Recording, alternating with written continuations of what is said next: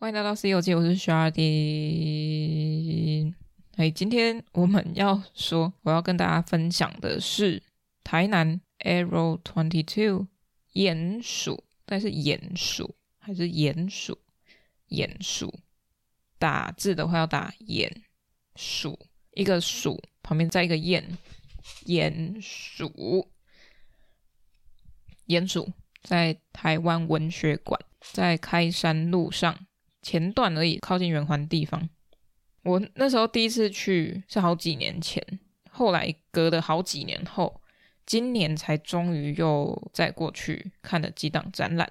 因为我自己有时候蛮懒的，可是也是很累啊，所以没有会想跑很多地方。但其实还是跑了很多地方。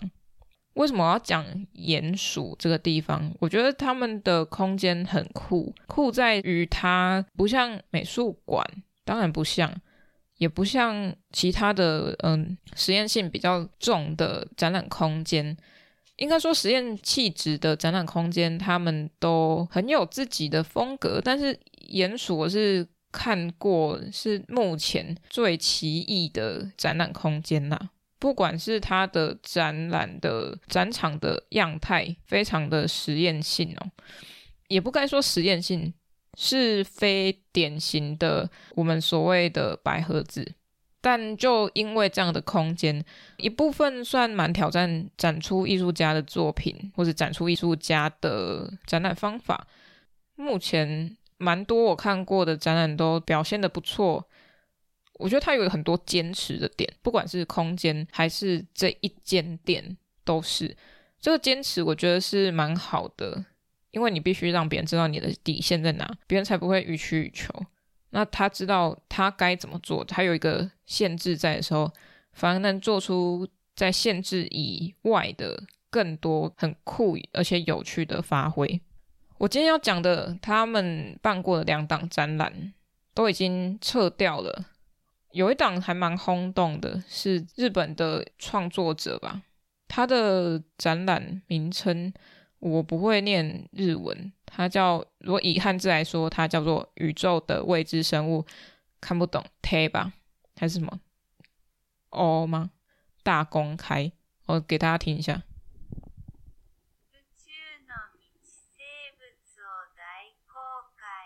为什么它念得那么慢呢？好，中文叫做太空未知生物大型展览，如果拿去翻译的话，是这样子的翻法。艺术家叫什么名字？我也来给大家听一下。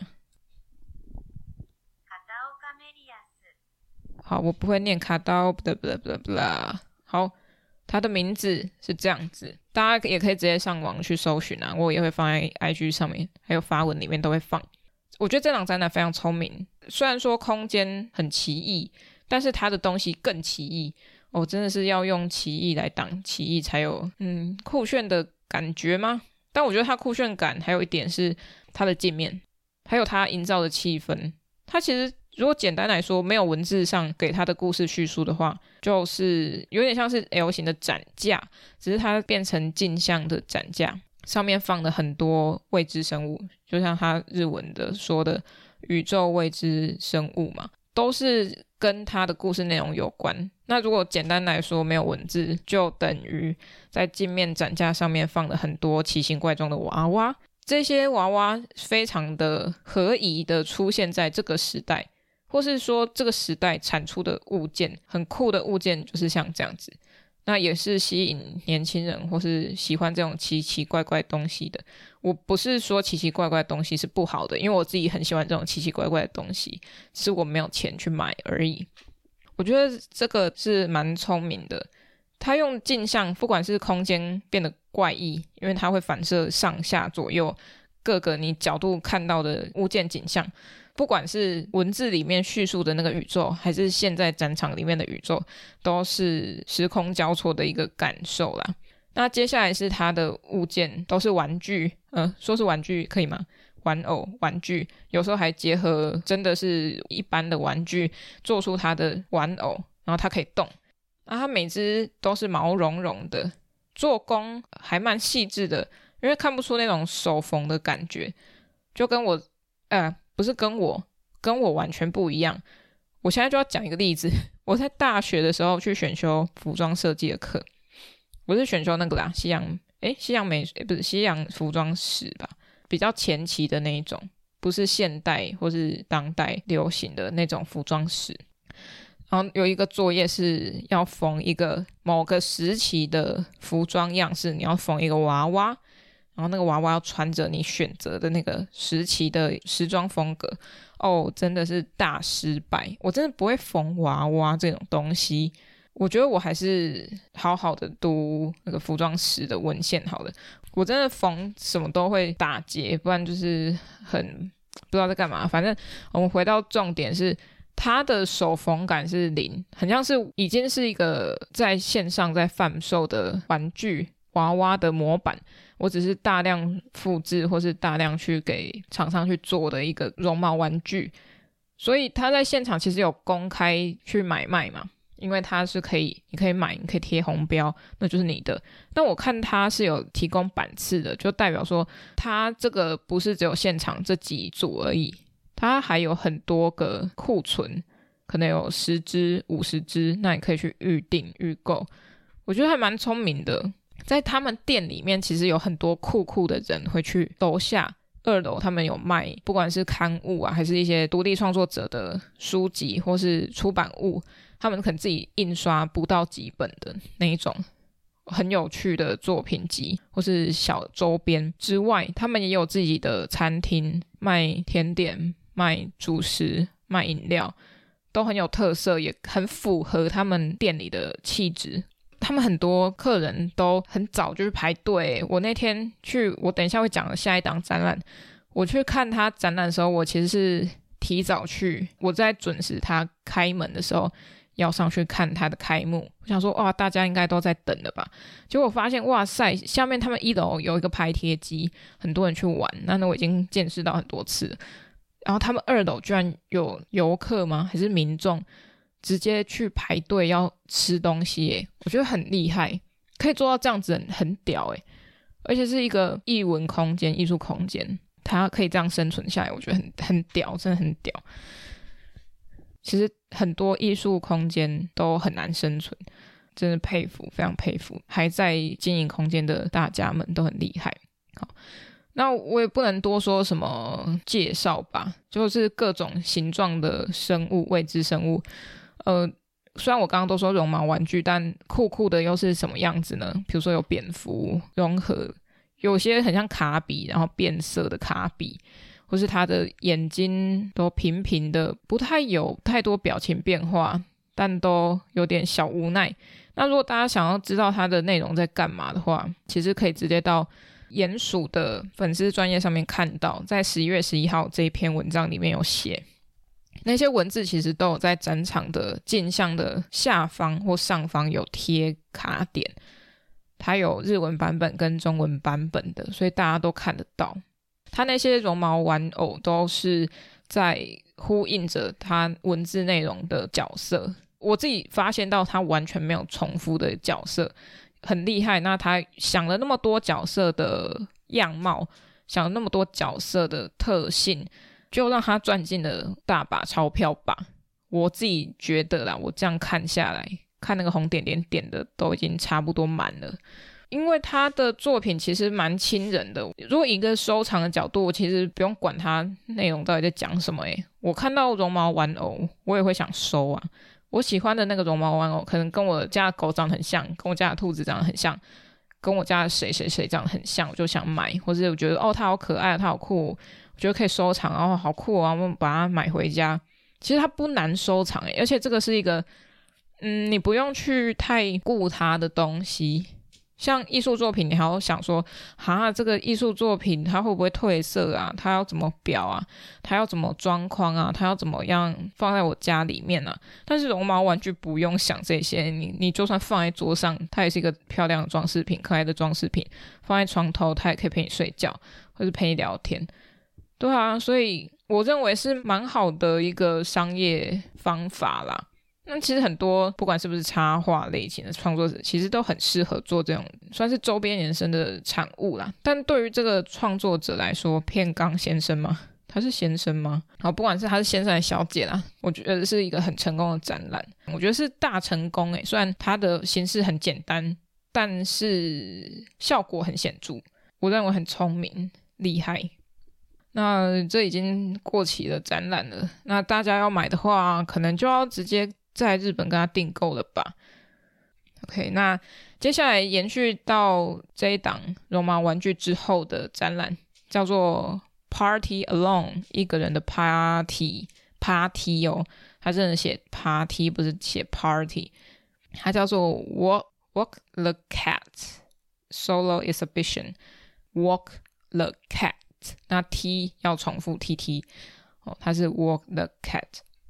这档展览我是开幕的时候就先去看了。我有后来发现，如果你开幕不去，我啦，如果我开幕不去，我可能后来要再去补，会有点困难。而且我想要跟这个艺术家认识，看他在展览预告的时候的图片，我觉得很有趣，也有点像我有个学姐一样，都很有他个人的特色跟风格，而且也是非常非常非常他自己的样子，好像没有人可以学他的。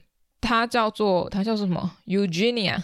对，Eugenia，他是一个高雄人，他很有趣诶，他才好像大学生还是大学要毕业，我忘记，非常年轻哦，他已经要去英国求学了。我在那天开幕遇到他跟他的朋友们，他那群朋友，他们一群都要去英国留学，我、真的超级佩服。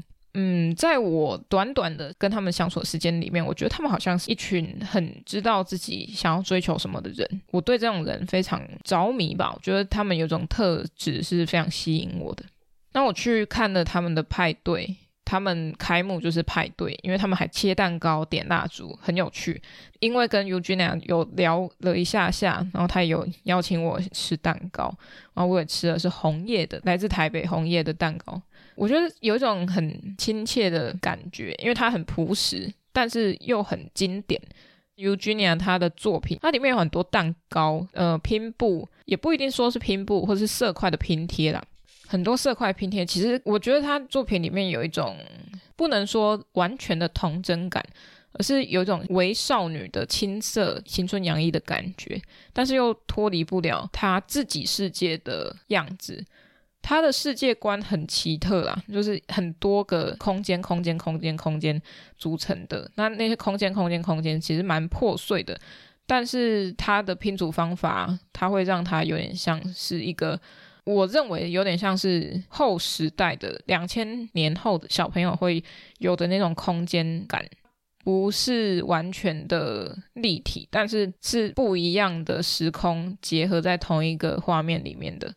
哦，知道了，很像那种视窗分隔的画面。它有很多小符号，比如说微笑符号、蛋糕符号、樱桃、音符，还有星星等等的。我觉得它运用的得宜耶，因为像我就不会运用亮片，可能教小朋友可以吧，但是我自己如果要运用，我不会用的像它那么随意又好看。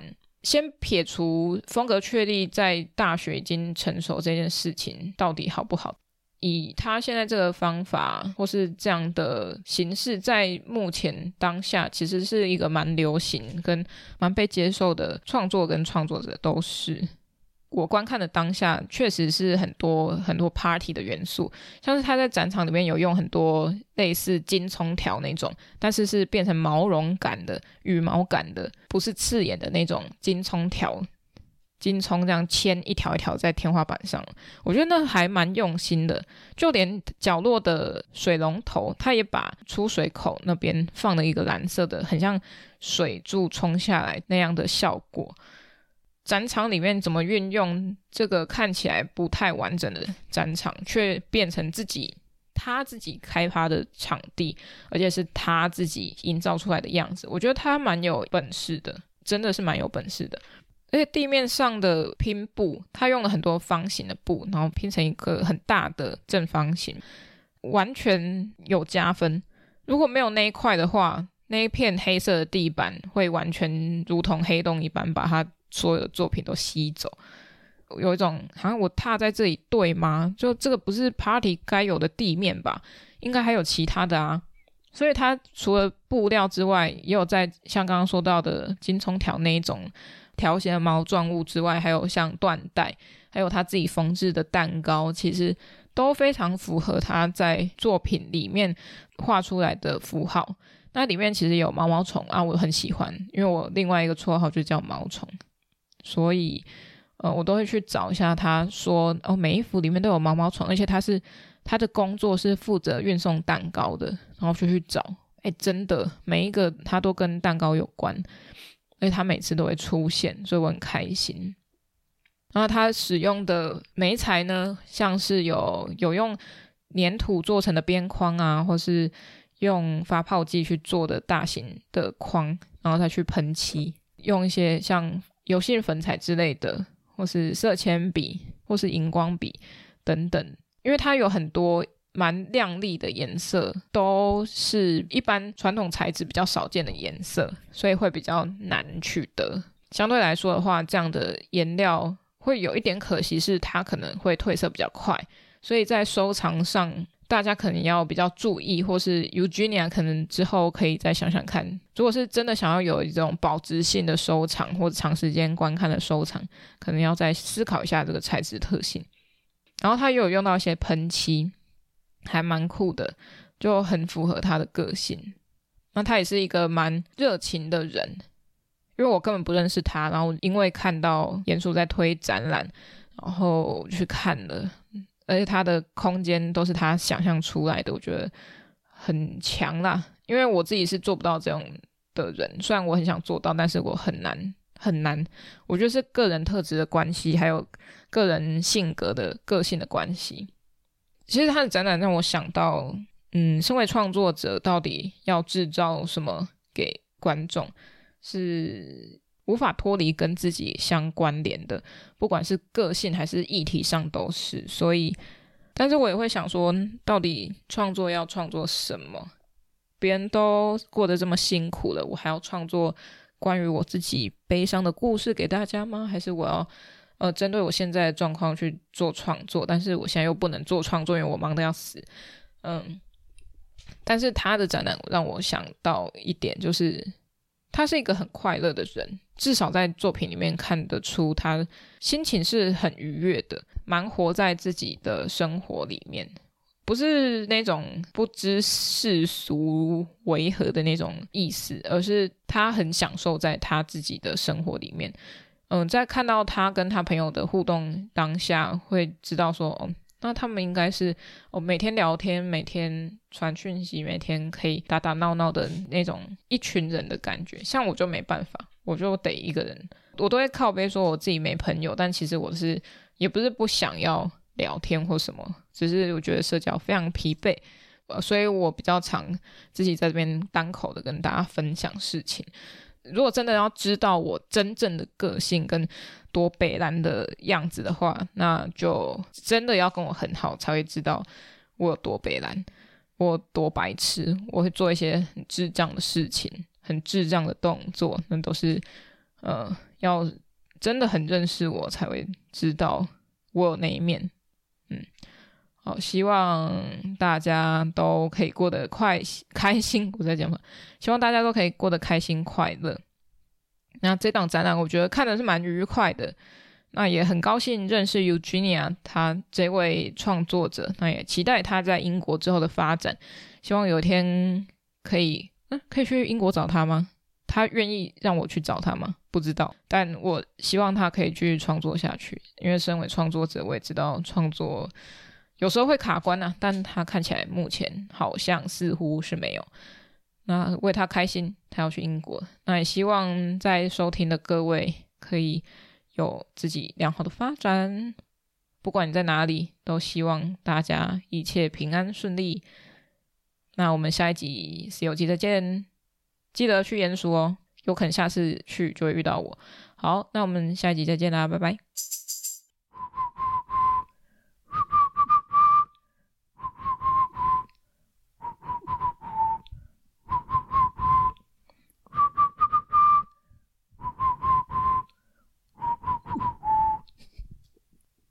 这首是宇宙人的《太空警察》，耶！十三年前的歌了，二零零九年八月二十八号上架到 YouTube 上。